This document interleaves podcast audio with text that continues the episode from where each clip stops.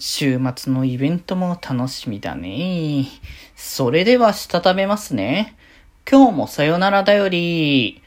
はーい、どうも、皆さん、こんばんは、デジェジェございます。はい、この番組は、今日という日に、さよならという気持ちを込め、聞いてくださる皆様にお手紙を綴るように、僕、デジェジェがお話ししていきたいと思います。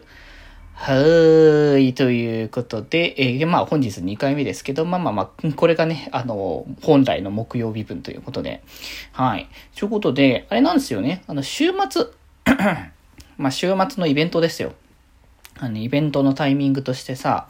あの、あれですよね。あの、頂上事変っていうね、えっ、ー、と、アイドルマスターサイド M の、えっ、ー、と、まあ、朗読劇のイベントっていうのが今回ね、初めて開催されるイベント。パッショナブルリーディングショーというタイトルでね、やるんですけど、まあ、サイダイムって基本的に年に、えっ、と、2回というか、あの、2種類の基本的に、まあ、大きなイベントごとっていうと、大体年に2回分ぐらい行われるんですけど、片っぽが基本的に周年ライブって形で、まあ1年に1回というか、まあ何回か何公演かやったりツアーになったりはしますけど、まあその年にこう出てきた楽新しい楽曲だったり、今までの既存の楽曲だったり、いろいろ盛り込みながらの、まあライブステージを声優さんたちが披露してくれるっていうのが、まあ一種類。と、えー、今までが、えー、プロデューサーミーティングっていう、えっ、ー、と、イベントを、まあ、年一で毎回毎回大体ね、開催してたんですけれども、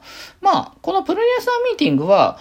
まあ、その、ライブとはちょっと違って、ライブ以外にも、ライブにトークにゲームだとか、朗読とか、いろんな要素を盛り込んで、あの、プロデューサーと一緒に、えー、作り上げていく、楽しんでいくイベントっていう形で、えー、やってたんですけど、まあ、それがね、去年までやってて、まあ、今年もまたやるのかなと思った時に、このパッショナルパッショナブルリーディングショーというね、また別の形のイベントですよね。まあ言うたら、だから、朗読パートっていうのをさらにぐっと広げて、まあそれを主に主にした形でのイベントっていうのが開催されることになって、あ、こういう形式もあるんだなっていうところで、で、まあ今回ね、その朗読劇の内容としては、まあ、アイドルマスターサイド M 内のモバゲーの時のですね、サイド M 内で、あの、実施されてた、えー、頂上学園、えー、覚醒する切り札っていう、えっと、ハイジョーカーが、あの、こう主役になってた、あの、映画作品の、に、こう、出演するよ、みたいな感じでイベントが昔やってたんですけど、まあ、こちらの、えっ、ー、と、まあ、続編の映画を制作するみたいな形になって、で、かつその続編の映画には、アイドルマスター最大部最高プロダクションのアイドル、えー、今回は49人が、えー、サイスタの方も含めて49人全員勢揃いさせての、まあ、イベントが、えー、いわゆるね、映画に出演することになりましたよって形になって、まあ、その映画のレッスン風景から、えー、その実際の映画のパートも朗読劇という形で、まあ、描いていく。というね、あの流れになっておりまして、まあ、あの、要はこれは本当にモバゲー版のアイドルマスターサイド M でやろうとしていた、こう全員 SR って感じのイベントの、この、頂上学園の続編イベントのものを、この朗読劇の形でやったというところで。まあ、本来だったらね、ゲーム内で実施するはずだったものを、まあ、ちょっとね、そのゲーム内の、ゲーム自体が、まあ、サービス終了の流れになったので、別が、別の形でやりますよっていう話は事前に来てたんですけど、それがこのパッショナブルリーディングショーというところで、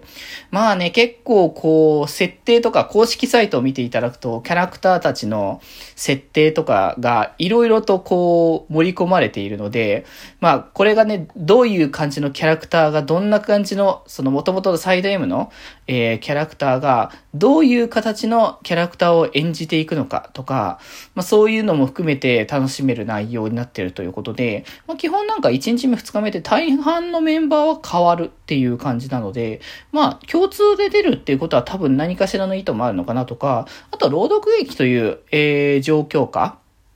に関しては、まあ、基本的には、えっ、と、まあ、参加できなかったメンバーも普通に多分声としては参加してくれるんじゃないかなっていうのもあるので、まずね、どんな感じのものになるのか、まあ、今週末楽しみだなというところでございますのでね、気になる方はこちらね、いろいろね、チェック、情報をね、チェックしていただけたらなとね、思っておりますがね。あと他にもね、なんかね、週末ね、口を開くっていうね、あの、イベントが、ね、よく話はね、してますけども、あの、吉田質之さんと中村恵里子さんと、えー、知識人の方を呼んでのイベントっていうのがね、また週末にやるってことで、まあ、被ってるので、まあ、両方見れるっていうことはちょっと厳しいので、まあ、この朗読劇のイベントは普通に見つつ、そのね、口を開くはアーカイブの方でね、見たいなって感じはね、してますからね。